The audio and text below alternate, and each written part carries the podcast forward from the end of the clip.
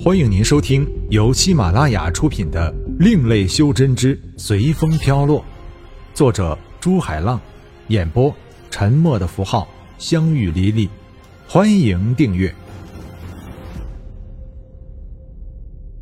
第二十二章：五一了事。是师尊，五十年前，由于我们门派的壮大，收了不少弟子。弟子多了，结果仙石就供应不上了，所以弟子派了广文子师弟的弟子杨残带弟子去别的星球寻找仙石矿。当时他们在一个无人星上找到了一个很大的仙石矿，于是我们就派了五十多名弟子去帮忙开采。谁知道，当我们开采了快一个月的时候，逍遥派的人过来说，这个矿是他们在很久以前就发现的，他们就在山的对面开采。并带残阳去看了他们开采的地方。当时残阳也准备退出来的，但是师尊也该知道，开矿是一件繁大的工程，我们都准备好，就只等采仙石了，就要退出来，未免有点浪费了。所以当时残阳就和他们理论，要求再开采一个月再退出来。逍遥派弟子说：“我们武一派弟子众多，如果开采一个月还不把矿石采光了。”结果理论到最后变成了打斗，我们五一派人多，结果逍遥派不敌，被打伤了几个弟子。当时逍遥派掌门李维知道这件事情后，赶到那里没有说话，就和我派弟子动起手来，并且打伤了师弟广文子。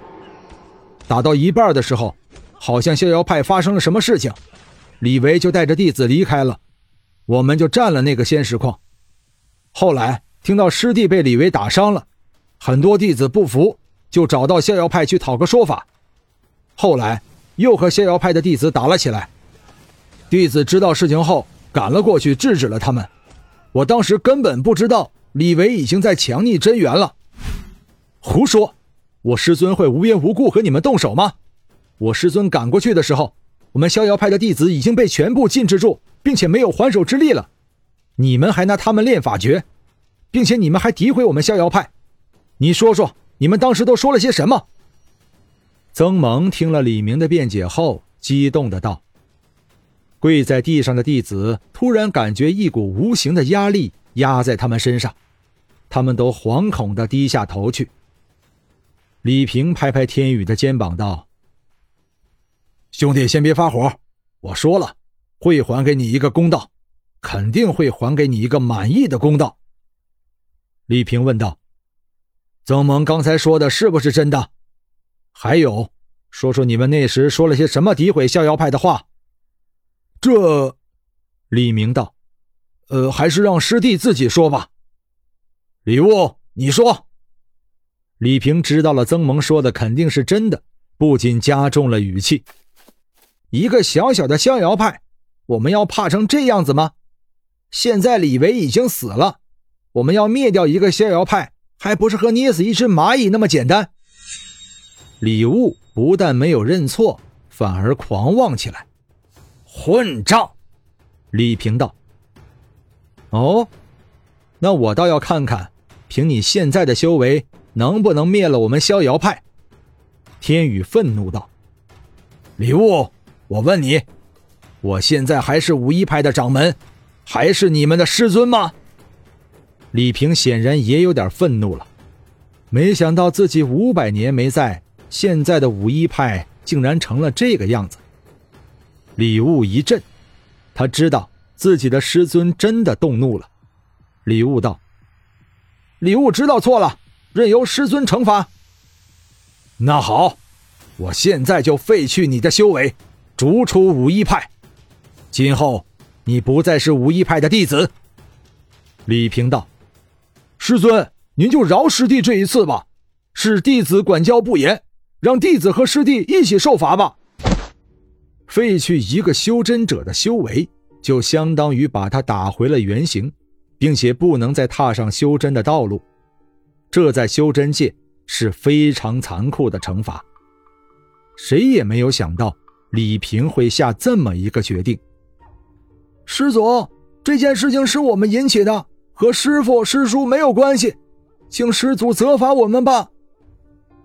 这，李平迟疑道：“你们都别这样，这件事情师兄你是不知道，而你们……”李悟把头转向那些自己和师兄的弟子，根本都是听我的，要罚就让我一个人来吧。爹，您就饶过弟弟这一次吧。从小到大，您只知道武一派，却从没有想过我们是您的儿子。这五百年不见，您知道我们是怎么过的吗？弟弟虽然狂妄，但这次他也是不知道才犯下的错。爹就饶过弟弟这一次吧。要不您禁锢他个几百年？一声“爹”，震撼了整个大厅里的人。李平不禁伸手抹去已经快到眼眶边的泪水。都说虎毒不食子，他也不想这么惩罚自己的儿子。但谁让他犯了这么大的错误，还口放厥词？何况自己说过会给天宇一个满意的答案。天宇也没有想到李悟、李明会是李平的儿子，他一时也不知道怎么办。要他轻饶他们？自己曾经说过会让五一派付出代价的，现在可好了。